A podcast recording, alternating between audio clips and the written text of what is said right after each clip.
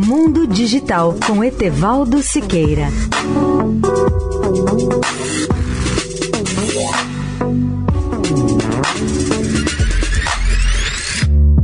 Olá, amigos da Eldorado. O rádio faz parte da vida humana há praticamente um século. Um de seus maiores pioneiros foi o italiano Guglielmo Marconi, que fez em 1901 as primeiras transmissões sem fio, tanto de sinais elétricos quanto da voz humana pelas ondas artesianas.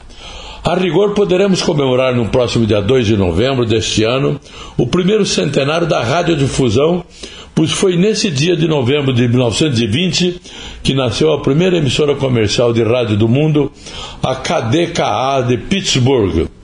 Hoje sabemos que o Brasil teve um pioneiro do rádio que merece ser lembrado também o padre gaúcho Roberto Landau de Moura, pois foi ele que fez a primeira transmissão sem fio da voz humana no dia 3 de junho de 1900, cerca de um ano antes de Marconi, na cidade de São Paulo, entre a Avenida Paulista e a Colina de Santana.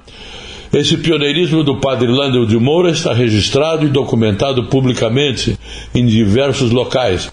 Por isso, afirmo que não há nessa informação histórica nenhuma patriotada ou algum tipo de nacionalismo exacerbado.